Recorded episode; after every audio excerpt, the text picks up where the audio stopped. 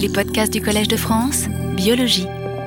Nous allons donc euh, euh, terminer ce cours sur l'adrénoméduline avec, euh, d'une part, le rôle de l'adrénoméduline dans l'angiogénèse. L'angiogénèse, je le rappelle, c'est la formation de nouveaux vaisseaux à partir de vaisseaux préexistants.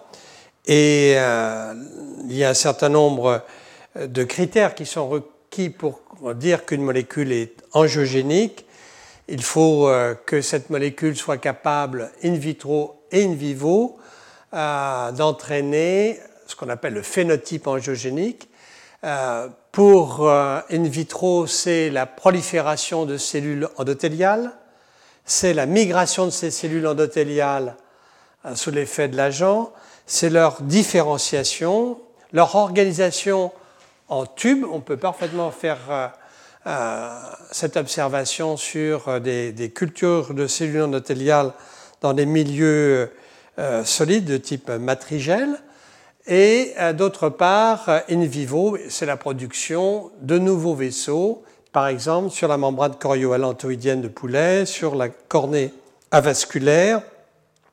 Eh bien, tous ces critères sont présent pour ce qui est de l'adrénoméduline. C'est une molécule angiogénique. Euh, voici encore un, autre exemple euh, un peu plus sophistiqué que les précédents, à savoir, c'est le modèle de ce qu'on appelle la pâte ischémiée chez la souris. en un mot, on ligature l'artère fémorale d'une souris et on observe la récupération d'une circulation collatérale chez la souris et donc une récupération du flux sanguin au niveau de la patte. Spontanément, la souris récupère, d'ailleurs au bout d'une dizaine euh, de jours, vous le voyez ici, mais lorsqu'on administre un facteur angiogénique comme le VEGF, on a une récupération plus rapide que chez la souris sauvage. Lorsque l'on perfuse de l'adrénoméduline, eh bien, le flux sanguin est aussi plus rapidement récupéré. C'est euh, une manière de montrer in vivo un effet pro-angiogénique. On peut aussi quantifier la présence de néocapillaires avec euh, une augmentation de cellules marquées par le CD31 qui est un des marqueurs des cellules endothéliales. Et là aussi, sous VEGF ou sous adrénoméduline, euh, on observe dans la pâte une augmentation du nombre de ces capillaires. Donc l'adrénoméduline est réellement une molécule euh, pro-angiogénique. Les molécules pro-angiogéniques favorisent habituellement la tumorigénèse.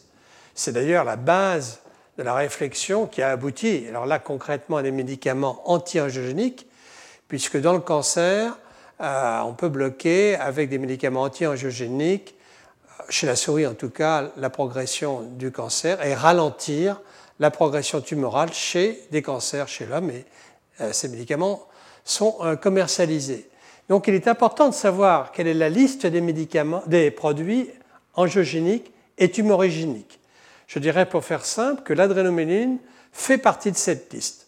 elle est comme l'endothéline, comme la péline vraisemblablement aussi, euh, une molécule pro-angiogénique et pro-tumorigénique.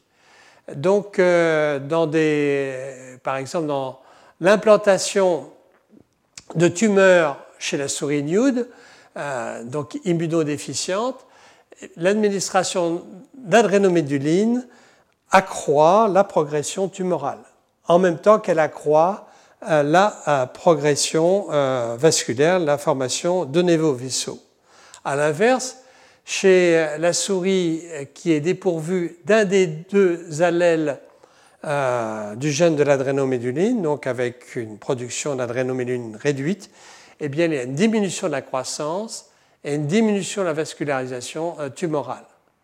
On observe la même chose d'ailleurs avec des antagonistes de l'adrénoméduline, comme ce fragment peptidique 22-52 de l'adrénoméduline. Donc vous voyez que dans certains cas, on aimerait accroître euh, la stabilité de la barrière endothéliale. Euh, à ce moment-là, on va perfuser l'adrénoméduline, mais que dans d'autres cas, comme en cas de tumorigénèse, on aimerait bloquer la formation de l'adrénoméduline si réellement l'adrénoméduline joue un rôle important, et donc avoir des agents antagonistes du récepteur de l'adrénoméduline. Donc l'adrénoméduline est pro-angiogénique dans des circonstances telles que angiogénèse ischémique, angiogénèse euh, tumorale. Quel est le mécanisme d'action? Là, c'est débattu. Le mécanisme d'action peut être direct et indirect. Un mécanisme d'action direct euh, voudra dire que l'adrénoméduline par elle-même, et notamment sans aide du euh, vascular endothélial grosse facteur, du VEGF, par elle-même peut être pro-angiogénique. Euh, elle peut être aussi pro-angiogénique par l'intermédiaire du VEGF. Et pour résumer, je dirais que sans doute la situation est complexe. D'une part, l'adrénoméduline est capable de produire du monoxyde d'azote. Nous avions vu la dernière fois que l'adrénoméduline euh, pouvait, par son récepteur, phosphoryler euh, la euh, NO-synthase endothéliale. Or, on sait très bien que la NO-synthase est impliquée dans la néoangiogénèse par la production de monoxyde d'azote. Donc ça, c'est une première possibilité, c'est que l'adrénoméduline par son récepteur couplé aux protéines G et RAM2, active la formation de NO et donc a un effet pro-angiogénique. Deuxième possibilité, stimulation de l'expression euh, du VEGF, c'est-à-dire que l'adrénoméduline est capable euh, de provoquer une augmentation de la synthèse de RNA messager codant euh, pour le VEGF. Le VEGF qui se trouve sur les cellules endothéliales, à côté, si je puis dire, du récepteur de l'adrénaline, est alors activé et son activation conduit au phénomène bien connu d'angiogénèse.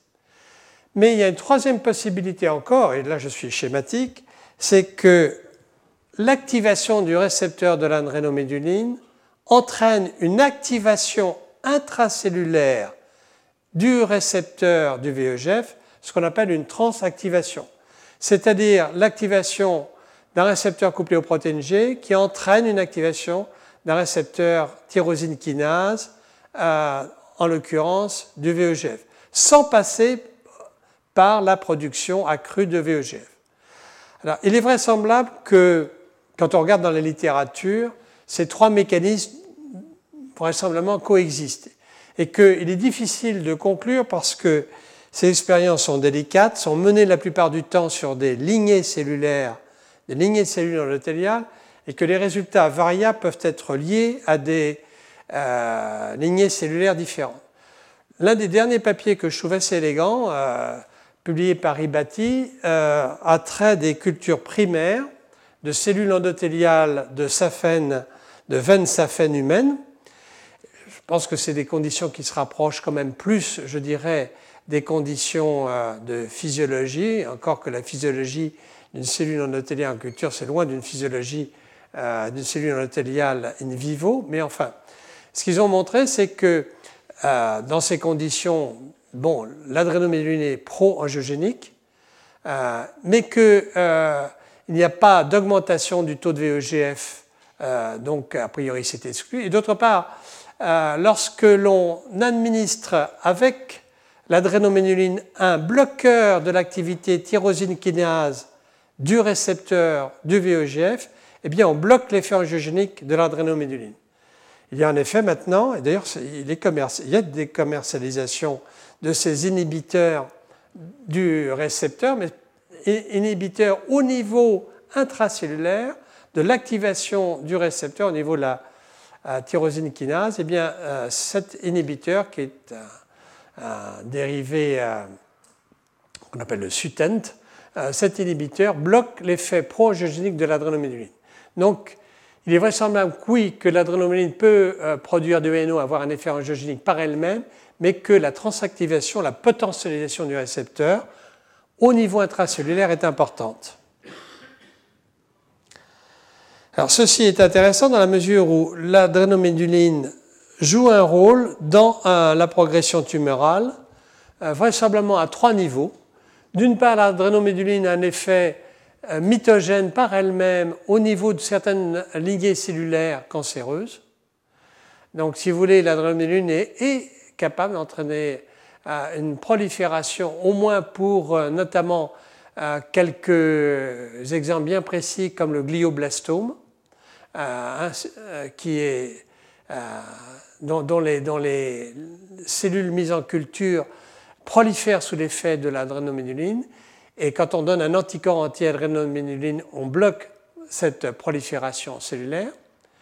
D'autre part, il y a un effet anti-apoptotique de l'adrénoménuline euh, qui peut s'exercer notamment au niveau des cellules endothéliales, mais aussi au niveau des cellules tumorales. Donc, euh, euh, ces cellules vont en quelque sorte devenir anti-apoptotiques euh, sous l'effet de l'adrénoméduline qui peut être fabriquée par la tumeur elle-même ou produite par les cellules adjacentes du stroma. Et enfin, il y a un effet pro-angiogénique avec une circulation euh, collatérale accrue euh, du fait de l'adrénoméduline. Et donc, ceci peut contribuer aussi à, l'effet protumoral de l'adrénoméduline. Alors ceci conclut en quelque sorte, euh, je dirais, la série d'éléments que je voulais vous donner euh, pour euh, l'effet de l'adrénoméduline comme agent protumoral. Il est évident qu'il va falloir d'autres modèles expérimentaux pour savoir si vraiment ça joue un rôle important. Il serait intéressant de corréler le taux circulant d'adrénoméduline avec l'expression d'adrénoméduline et de son récepteur dans différents types de euh, tissus cancéreux. On a très peu d'éléments encore à l'heure actuelle là-dessus. Euh, d'ailleurs, est-ce que vraiment on pourrait trouver une corrélation? Personnellement, j'en doute. C'est tellement compliqué, il y a tellement d'autres facteurs qui peuvent jouer. Il faudrait développer des bloqueurs de l'adrénoméduline et ou de ses récepteurs. Il y a plusieurs stratégies qui peuvent être utilisées, mais pour l'instant, nous n'avons pas l'outil qu'il faudrait. Euh, évidemment, ce serait important à pouvoir utiliser ces stratégies expérimentalement avant éventuellement euh, de pouvoir utiliser ces stratégies chez l'homme, dans la mesure où les anti-VEGF sont des molécules intéressantes, mais qui ne suffisent pas. Je me permets de vous rappeler que les anti-VEGF sont euh, remarquables chez la souris pour bloquer complètement la progression tumorale, mais chez l'homme, ils n'agissent de façon démontrée qu'en association avec les thérapeutiques classiques, radiothérapie ou chimiothérapie. Donc, si vous voulez, l'idée d'avoir d'autres produits antitumoraux, anti-angiogéniques euh, et qui s'opposent à l'effet anti-apoptotique d'une molécule comme l'adrénoméline serait réellement intéressant. pour l'instant, nous n'avons rien. Donc, je voudrais terminer euh, cette euh, séquille de euh, d'observation sur l'adrénoméline en vous donnant quelques éléments comme cela rapidement. Premièrement, l'adrénoméline est une molécule qui a été découverte relativement récemment, comme je vous l'ai dit la dernière fois. En peu de temps, les, les, découvertes ont été absolument spectaculaires. On est parti d'une molécule isolée à partir de broyades phéochromocytome, une tumeur humaine de la surrénale qui entraîne une vasodilatation, un abaissement de la pression artérielle chez le rat on est parti de là à une molécule clé euh, dans le développement euh, des vaisseaux sanguins et lymphatiques. Nous ne serions pas là aujourd'hui, moi à parler à vous et vous à m'écouter, si nous n'avions pas les deux gènes, vraisemblablement, de l'adrénoméduline fonctionnelle. Peut-être qu'un des deux gènes suffit. C'est d'ailleurs intéressant puisqu'il y a eu, euh, en matière de génétique humaine, des propositions qu'un allèle pourrait être éventuellement responsable d'une euh, anomalie de production d'adrénoméduline et donc euh, d'une hypertension artérielle. Rien n'a été réellement démontré et ce sera difficile. Ce sera difficile, comme je dis, puisque l'adrénoméduline euh, est difficile à mesurer d'une part et que d'autre part, nous n'avons pas les outils qu'il nous faudrait, notamment l'outil principal de bloquer ou de stimuler, de mimer la production d'adrénoméduline. Donc ça, c'est gênant. Néanmoins, l'adrénoméduline, comme l'angiotensine, comme la péline, fait partie de ces hormones pléiotropiques hormones car elles circulent, pléiotropiques car elles agissent au niveau du système nerveux central, au niveau du cœur et des vaisseaux, inotropes, positives, vasodilatatrices, molécule donc particulièrement passionnante avec, je pense, beaucoup d'avenir devant elle. Je voudrais terminer avec une autre molécule qui va vous sembler beaucoup plus exotique, surtout si je vous montre euh, d'où elle vient, qui est l'urotensine 2. Alors l'urotensine 2 a été isolée euh, récemment, là encore, à partir euh, d'un poisson dont je n'ai pas trouvé la traduction française. J'ai regardé dans Google hier, mais là, il n'y a pas de traduction à ce poisson qui est capable de survivre pendant une huitaine de jours quand il est sorti de l'eau, dans de la boue, avec des énormes dents, donc long-jawed mud sucker, euh, un poisson qui est capable de survivre dans des conditions difficiles pour lui d'hypoxie et de sortie du milieu aquatique. Et ça, c'est essentiel parce que, très vraisemblablement, là, on touche à un système euh, qui a été impliqué dans l'évolution, à partir des premiers poissons, donc à partir des tout premiers vertébrés, on retrouve l'urotensine, son récepteur et même plusieurs euh, euh urotensines-like tout au long du phylum génétique, du phylum, je veux dire.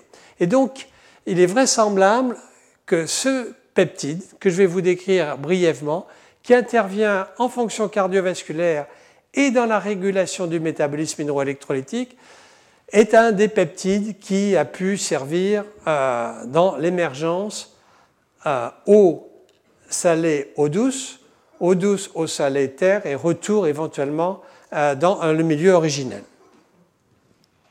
Donc vous voyez, c'est un peptide qui était au départ isolé à partir d'un organe que vous ne connaissez peut-être pas, et moi non plus il y a quelques temps, qui s'appelle l'urophyse. L'urophyse, c'est un, organe qui est un, organe qui régule justement euh, en partie euh, l'osmolalité et les volumes hydriques chez les poissons. Euh, il se trouve chez les poissons téléostes, en plus une catégorie particulière de poissons, il se trouve à la partie caudale du poisson. On trouve aussi de l'urotensine dans la moelle épinière de poisson, et donc tant que c'était là, ça n'intéressait je dirais de façon provinciale, que les endocrinologues comparatistes, comme on dit. Euh, donc, ce qui explique qu'il y a eu un certain temps avant que l'on découvre la structure du peptide lui-même, que euh, l'on découvre après euh, qu'en fait, chez l'homme, il existait une urotensine qui est très proche de cette urotensine archaïque. C'est un peptide chez l'homme de 11 acides aminés, et avec un pont disulfure, comme au passage l'adrénoméduline, un pont disulfure qui est très conservé, comme l'adrénoméduline, et qui est tout petit, vous voyez, 6 euh, acides aminés. Euh, et donc, ce pont disulfure, naturellement, s'il est brisé, euh, l'urotensine perd toutes ses propriétés. Ses propriétés essentielles, c'est d'être vasoconstrictrice, mais je vais tout de suite nuancer cela, vasoconstrictrice, mais aussi vasodilatatrice, suivant les organes que l'on étudie, le calibre des vaisseaux que l'on étudie et suivant en fait l'espèce. Le récepteur de l'urotransine est euh, un récepteur couplé aux protéines G comme les récepteurs de l'apéline, de l'adrénoméduline et sa découverte est provenue euh, euh, d'un récepteur qu'on pensait qui était orphelin et qui ressemble au récepteur de la somatostatine et en criblant un certain nombre de molécules, on s'est rendu compte que ce récepteur était capable de lier l'urotensine et d'entraîner la signalisation, euh, dont je vais vous dire un mot dans un instant. Alors, ce qui est intéressant dans cette histoire, vous voyez, c'est ce peptide très conservé, impliqué vraisemblablement dans le domaine cardiovasculaire et dans le métabolisme hydrosodé, eh bien, ce peptide, euh, enfin, relativement simple, euh, a été utilisé pour euh, rechercher des inhibiteurs. Et le premier inhibiteur qui a été synthétisé par le groupe Dactylion s'appelle le palosuran, euh, qui est un inhibiteur euh, extrêmement affin pour le récepteur, très spécifique et en plus actif par voie orale. Donc une condition idéale que nous n'avons ni pour la péline ni pour l'adrénoméduline. Et je vous dirai un mot des premiers essais cliniques de cet antagoniste euh, du récepteur de l'urotensine. Alors l'urotensine, c'est donc un peptide de 11 ou 12 acides aminés suivant les espèces, qui procède d'un précurseur beaucoup plus large. Au passage, on ignore tout de la maturation. Elle ne se fait pas par euh, les maturations classiques des doublets basiques et des proconvertases que j'ai indiquées pour les autres peptides adrénoméduline et apédine. Il y a un peptide qui est proche de l'urotensine qu'on appelle l'urotensine related peptide, URP, qui fait 8 acides aminés, qui a le même pont disulfure et qui fait partie de la même superfamille en fait de la somatostatine. La somatostatine, c'est l'ancêtre, en fin de compte, à la fois pour les peptides et pour le récepteur.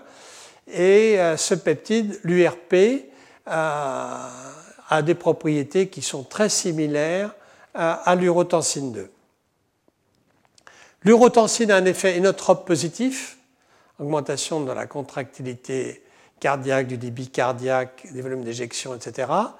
Un effet vasoconstricteur, c'est comme ça qu'au départ, elle a été caractérisée, mais aussi vasodilatateur. Alors, je ne vais pas rentrer dans les détails parce qu'il y a beaucoup de littérature, il y a beaucoup de pharmacologie d'organes isolés, euh, où euh, on observe soit un effet vasoconstricteur, soit un effet vasodilatateur. L'effet vasodilatateur euh, nécessite la présence de l'endothélium et nécessite la présence de monoxyde d'azote. Donc, il est vraisemblable qu'on se retrouve dans un cas relativement similaire à la pénigne, qui, je vous le répète, peut être vasodilatatrice dans le cadre d'un vaisseau conservant une paroi endothéliale correcte, ou vasoconstrictrice si on dénude, par exemple une saphène. Euh, elle a d'autre part un effet hypertrophiant, euh, cette urotensine, sur des cellules musculaires vasculaires et des cardiomyocytes. Ce n'est pas tout, elle a des effets réellement d'un facteur pléiotropique, à savoir des effets métaboliques et notamment une action au niveau de la sécrétion d'insuline pancréatique. Elle diminue la sécrétion d'insuline pancréatique induite par l'hyperglycémie et elle a des actions au niveau du système nerveux central sur lesquelles je ne vais pas euh, m'étendre.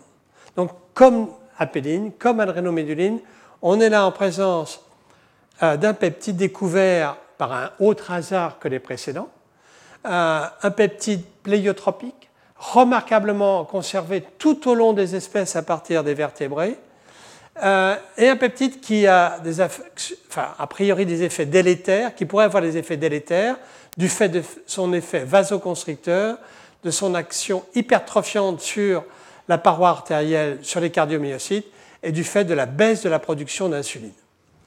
Donc de là l'intérêt de chercher un antagoniste. Et euh, il semble euh, que euh, l'adrénoméduline, effectivement, puisse avoir un effet délétère. On observe une augmentation de l'expression du système urotensine et récepteur de l'urotensine dans certaines pathologies expérimentales ou humaines, comme l'insuffisance coronaire, le diabète de type 2 non insulinodépendant, la néphropathie diabétique au niveau de l'épithélium tubulaire on observe une grande quantité euh, de récepteurs et c'est là au passage qu'on observe des lésions tubulaires maximales au cours de la néphropathie diabétique expérimentale.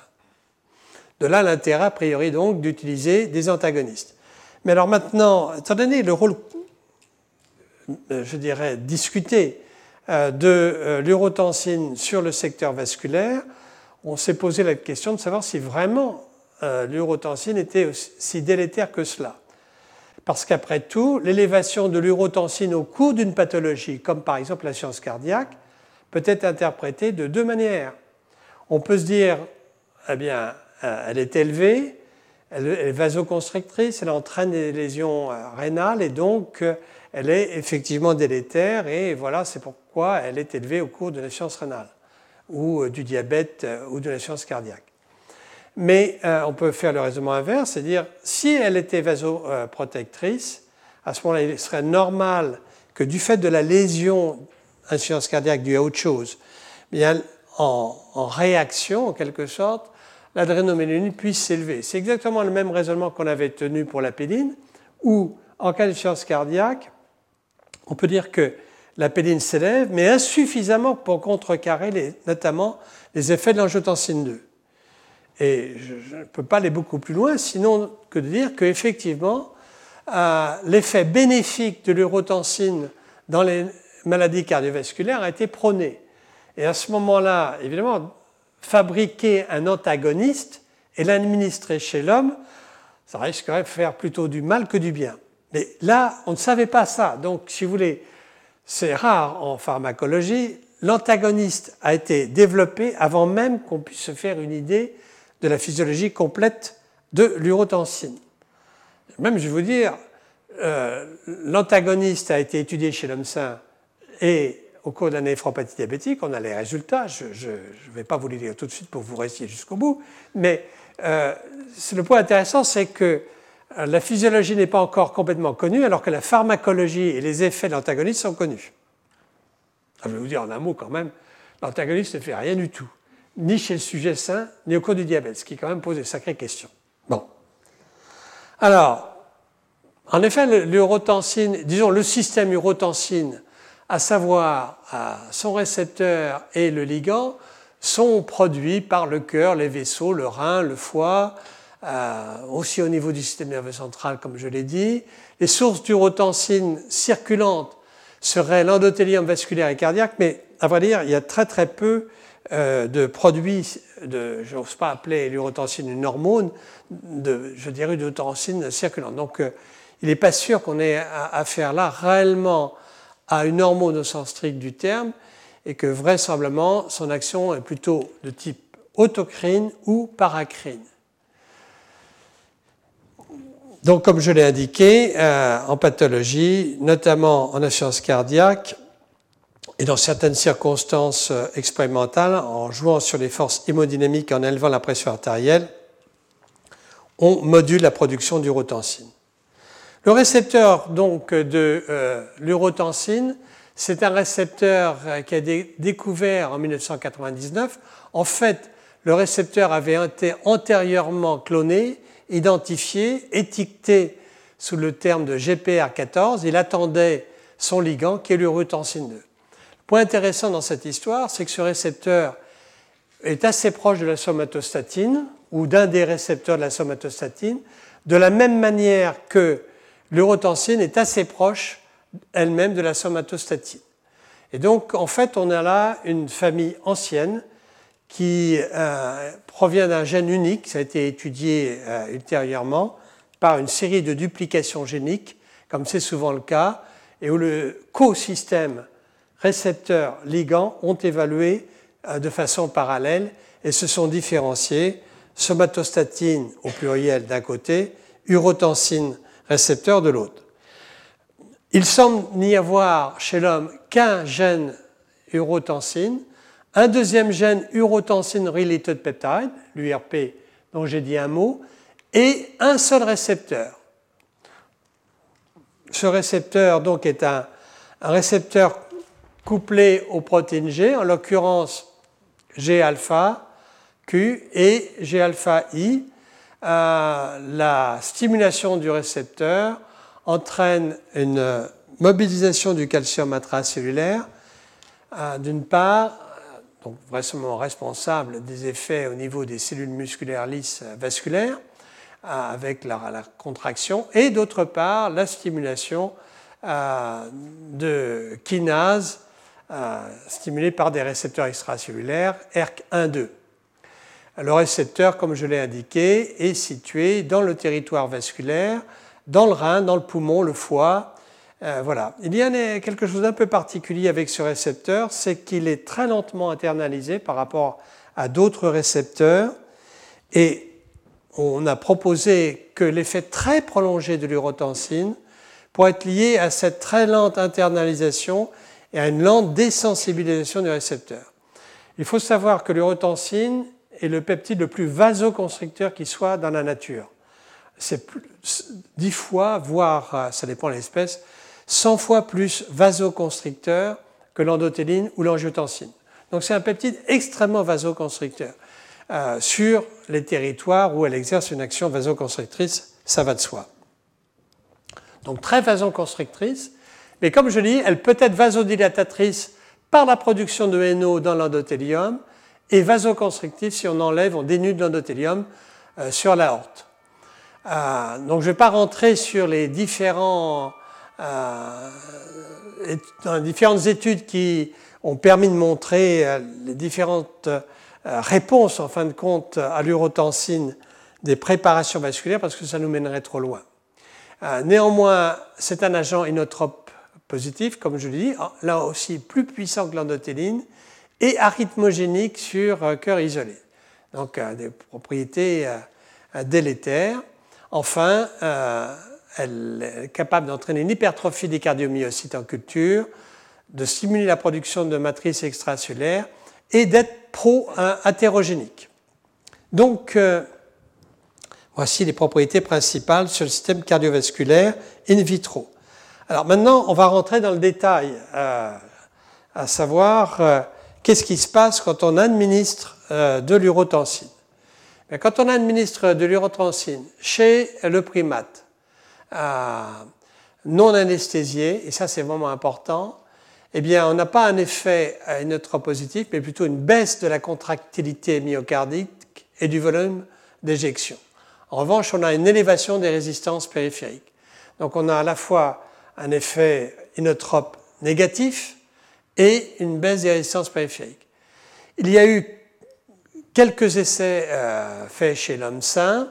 Rien n'a été fait au cours de l'insuffisance cardiaque ou dans des situations pathologiques. On peut étudier euh, l'effet sur la véno ou la vasoconstriction euh, chez l'homme sain, notamment la vénoconstruction au niveau de la veine dorsale de la main, eh bien, euh, l'urotensine est capable d'entraîner une vasoconstriction cutanée. Donc là, ça se rapproche euh, des études euh, faites in vitro ou faites chez l'animal.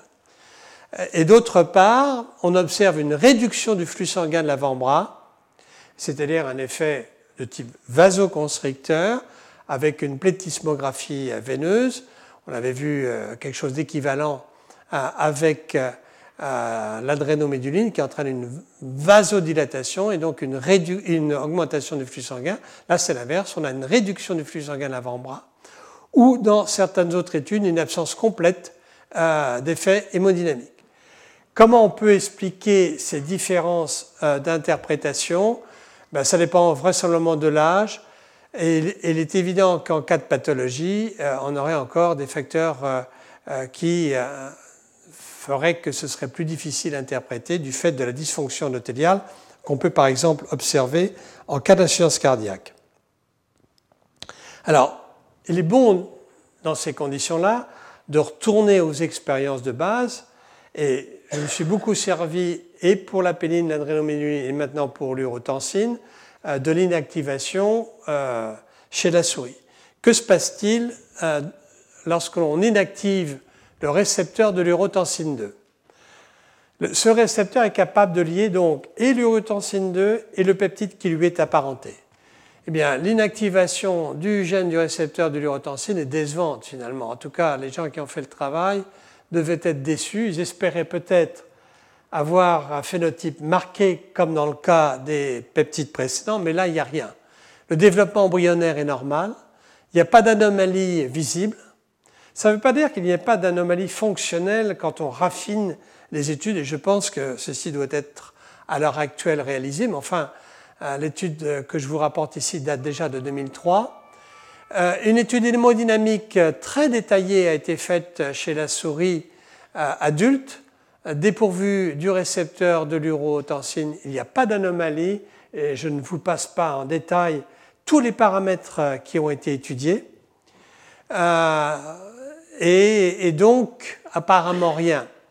Alors pour vérifier que le gène a été bien inactivé, la moindre des choses, c'est de prendre des vaisseaux, euh, de les isoler à partir de ces souris dont le gène de l'urotensine, euh, dont le gène du récepteur de l'urotensine a été inactivé.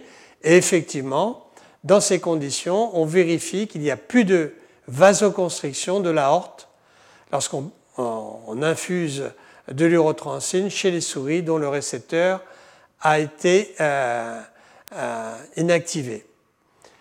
Euh, en revanche, les vaisseaux mésentériques supérieurs, par exemple, chez les souris sauvages et chez les souris KO, n'ont pas de réponse vasoconstrictrice, mais ceci lorsqu'on perfuse de l'adrénoméduline, mais ceci est indépendant du système urotensine euh, récepteur, puisqu'on a la même absence de réponse chez les souris sauvages et les souris KO.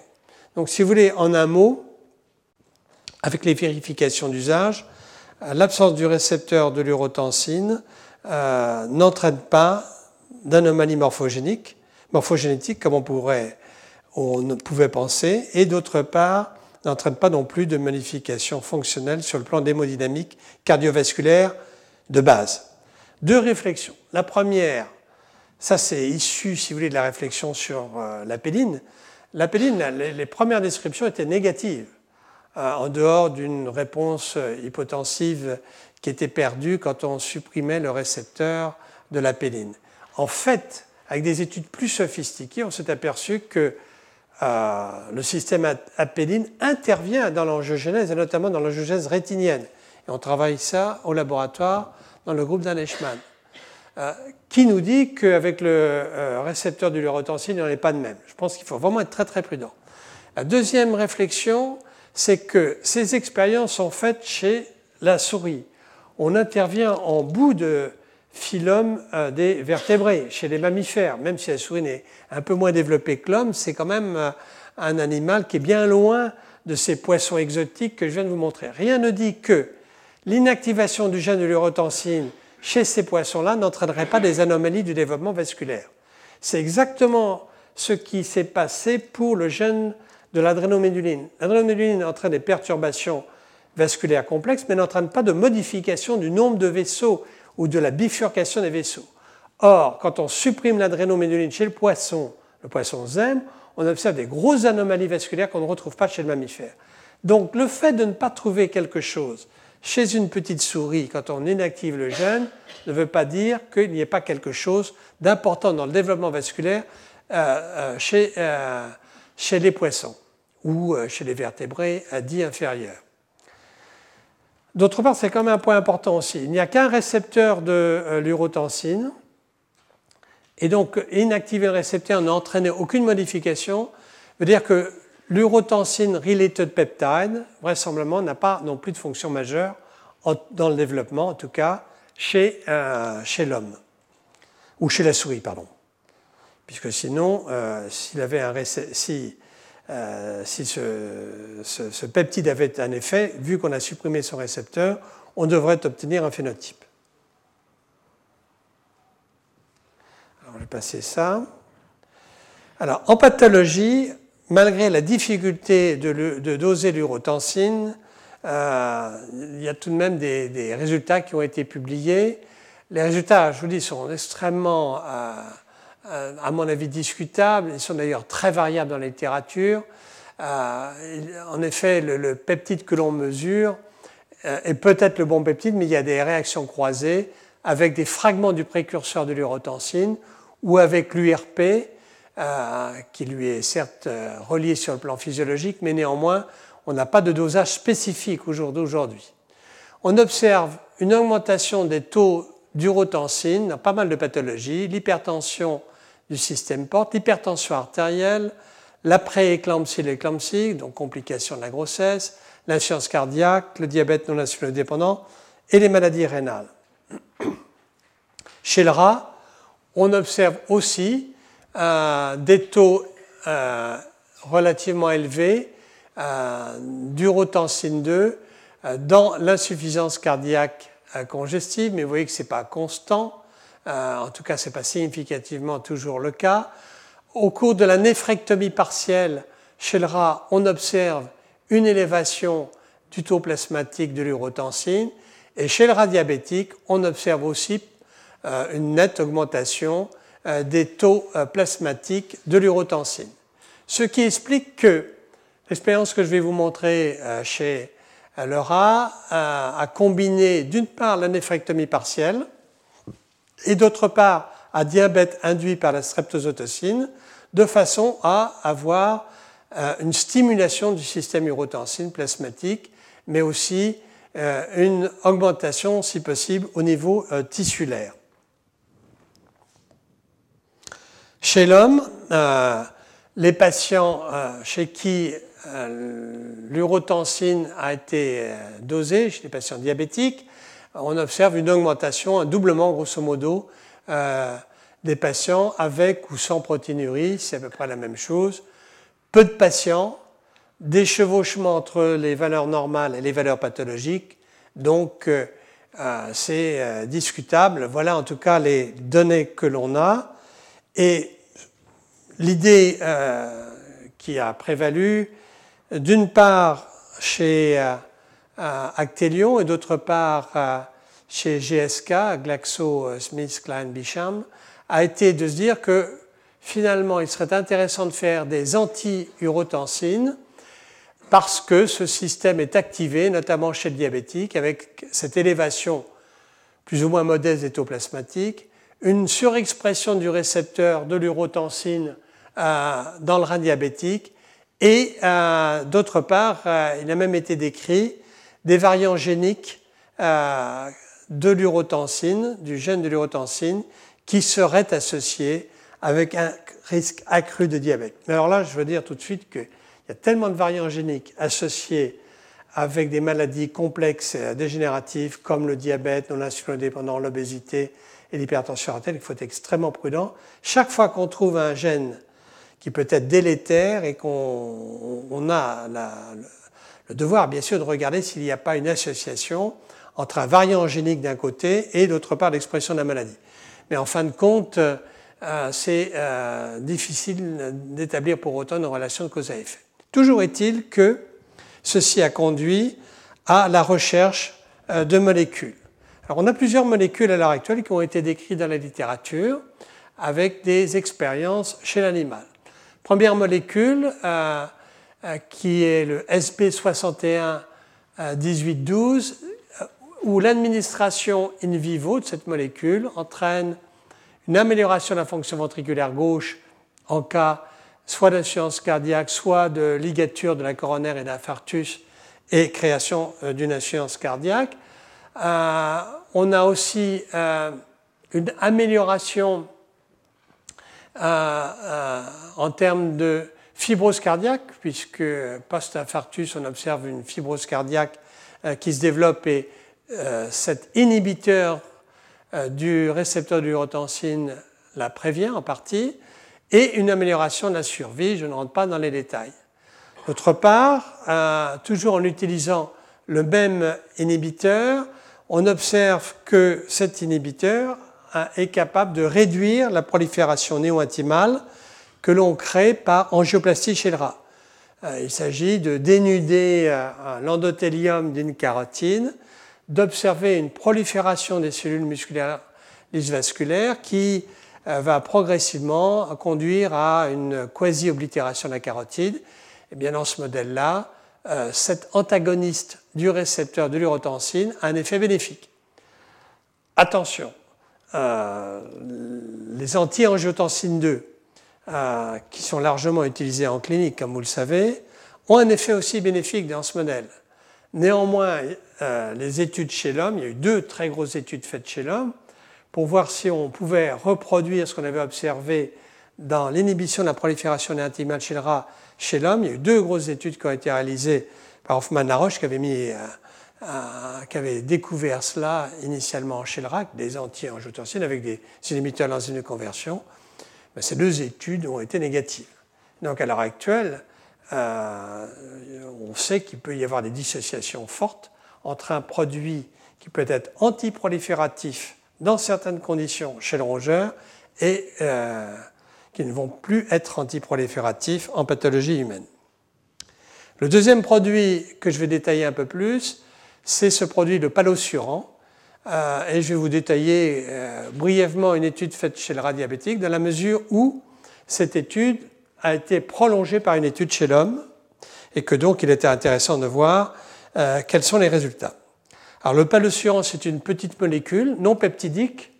Le fait de bénéficier d'une structure peptidique courte, indispensable à l'activité biologique, avec un pont disulfure, a permis rapidement ces, productions de, enfin ces, synthèses de, peptides, de produits non peptidiques. et cet antagoniste est puissant puisque il marche avec un KD de l'ordre de 2 picomol, donc c'est extrêmement affin pour le récepteur.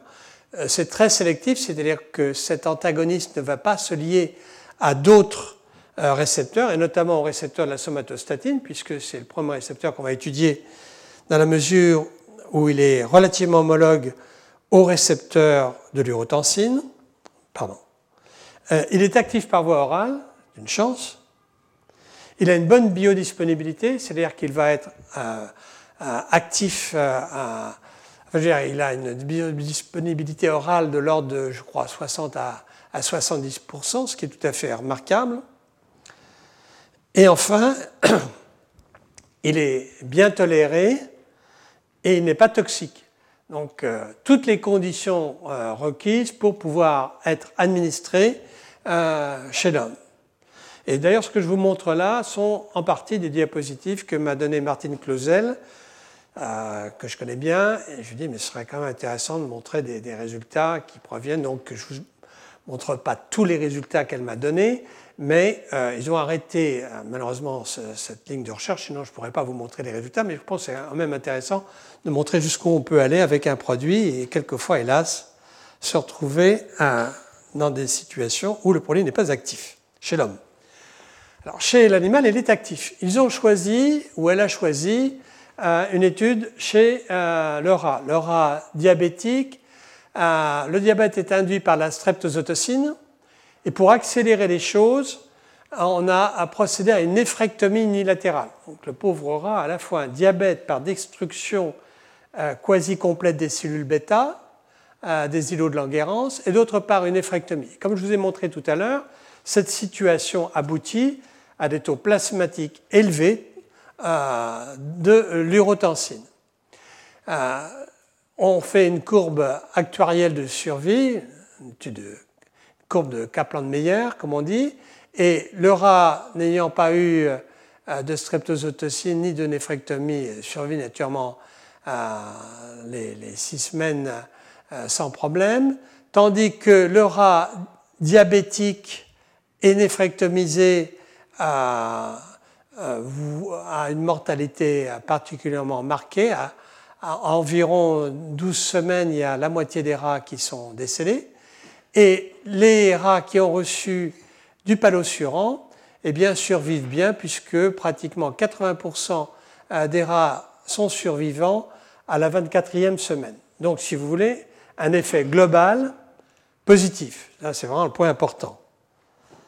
Quand on compte les morts, on ne peut pas se tromper en pharmacologie. Quand on fait ensuite des, euh, des études un peu plus raffinées, c'est soumis à discussion. Mais habituellement, les épidémiologistes, comme les pharmacologues, quand, ils comptent les morts, sauf s'ils sont malhonnêtes, il n'y a pas de problème. Donc, euh, un, un, produit qui est actif et qui est actif aussi sur la glycémie, encore que ce ne soit pas absolument spectaculaire. Ici, vous voyez euh, les 16 premières semaines où l'on étudie le taux de glycémie chez euh, le rat, euh, je dirais, normal, soumis à du sérum salé, et puis, ou, un, placebo quelconque, et puis le rat diabétique, dont la glycémie s'élève à, plus de 4 grammes, le rat qui a reçu le palosurant a une glycémie abaissée, mais euh, elle reste quand même en plateau aux environs de 3,5 grammes. Donc, si vous voulez, un effet qui est, somme toute, relativement modeste. L'hémoglobine glycosylée est un bon marqueur euh, cumulatif, si je puis dire, euh, de l'exposition à une hyperglycémie chronique. Et euh, au bout de huit semaines, effectivement, on voit par rapport au rat contrôle que l'hémoglobine glycosylée est presque triplée chez les rats diabétiques et néphrectomisés non traités. Chez les rats qui ont reçu le palosurant, on observe une baisse, certes significative, mais somme toute modeste, de l'hémoglobine glycosylée, euh, qui va de pair d'ailleurs avec le contrôle très modeste de la glycémie au cours euh, euh, du traitement par le palossurant. Chez le rat diabétique, la streptozotocine entraîne un effondrement de la production d'insuline. Il y a une petite production d'insuline encore, mais très modeste chez le rat ayant reçu du palossurant, tous se euh, produisant comme si le rat qui a été traité dès le départ par cet antagoniste avait une légère survie de ces cellules bêta des îlots de Langerhans capables de continuer à synthétiser et produire un peu d'insuline, mais c'est discutable, pour être franc. Euh, maintenant, quand on crée une hyperglycémie par voie orale, avec 2 euh, grammes de glucose, eh bien, euh, et qu'on regarde le pourcentage d'augmentation du taux de glycémie, le rat normal augmente certes un peu la glycémie, qui revient habituellement en 3 heures à, la normale, au taux de base. Tandis que le rat diabétique, et à moindre degré, le rat traité par le palossurant et diabétique traité par le palossurant, ont quand même une très nette augmentation du taux de glycémie. Donc il n'y a pas réellement, on ne peut pas dire qu'il y a réellement une correction euh, euh, de, euh, de l'hyperglycémie, ni de l'hyperglycémie induite par l'administration de glucose. Donc, en, pratique, de même que l'insuline qui augmente nettement chez le rat normal et, peut augmenter chez le rat traité par le, par le suran. Donc, en pratique, des effets qui sont relativement modestes, même s'il il y a des effets sur la protéinurie qui sont peut-être un peu plus marqués.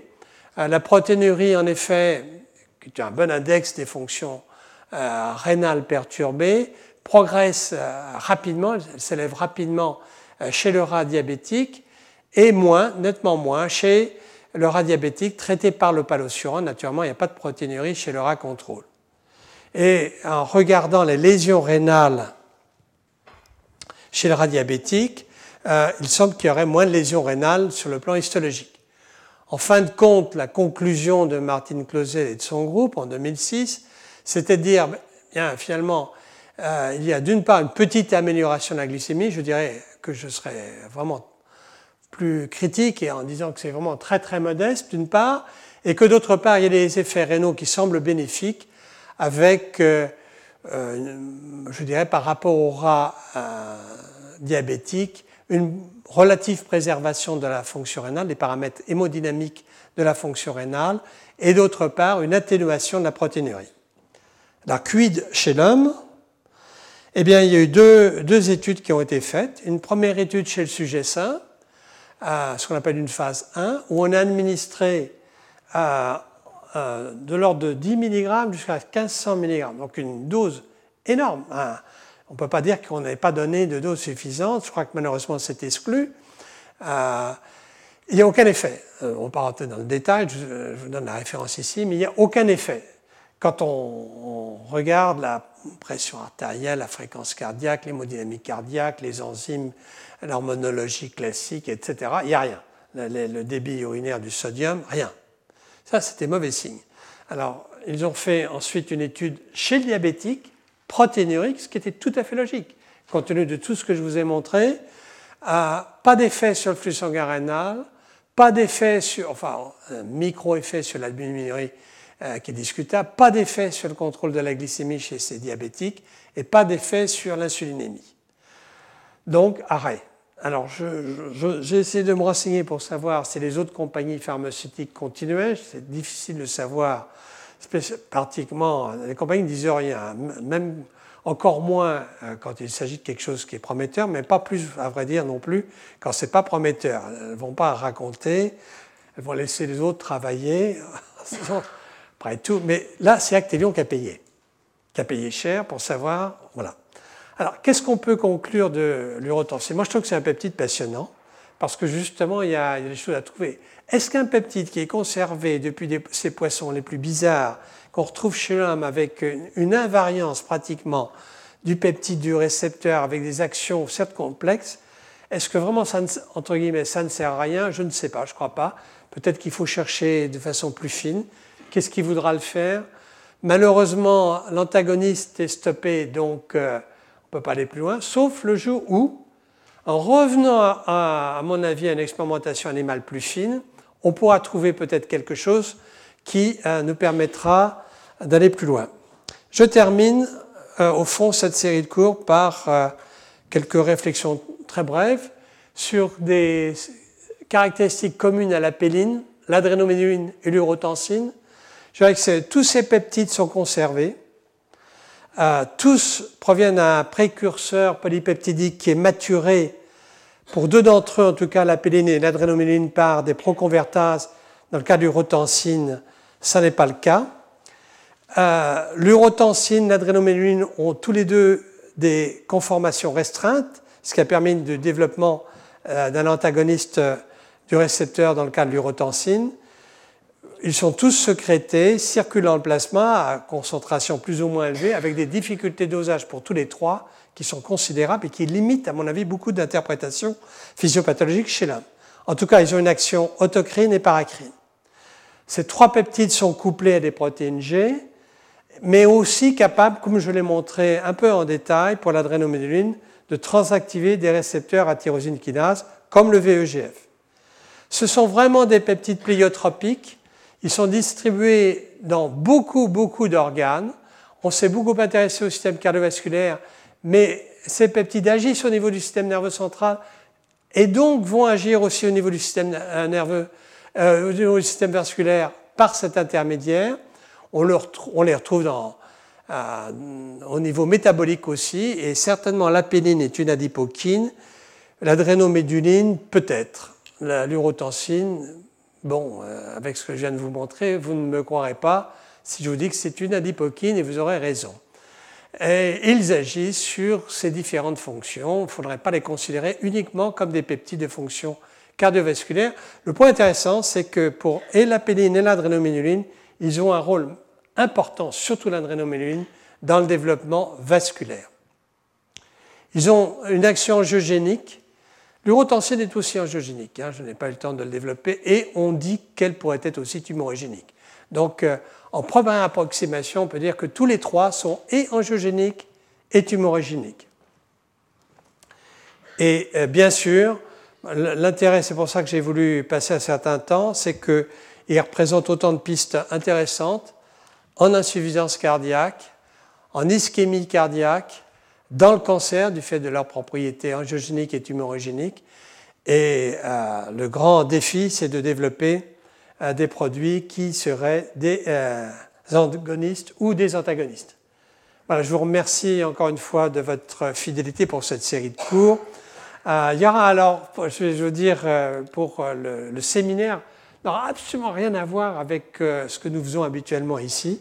C'est un séminaire un peu historique. Je vais vous dire pourquoi j'étais approché par un jeune euh, collègue euh, qui, travaille en neurosciences, un chargé de recherche euh, CNRS, qui s'appelle Jean-Gaël Barbara, qui m'a dit qu'il avait envie de faire un séminaire, pas un séminaire, d'organiser une petite série de conférences sur les successeurs de Claude Bernard.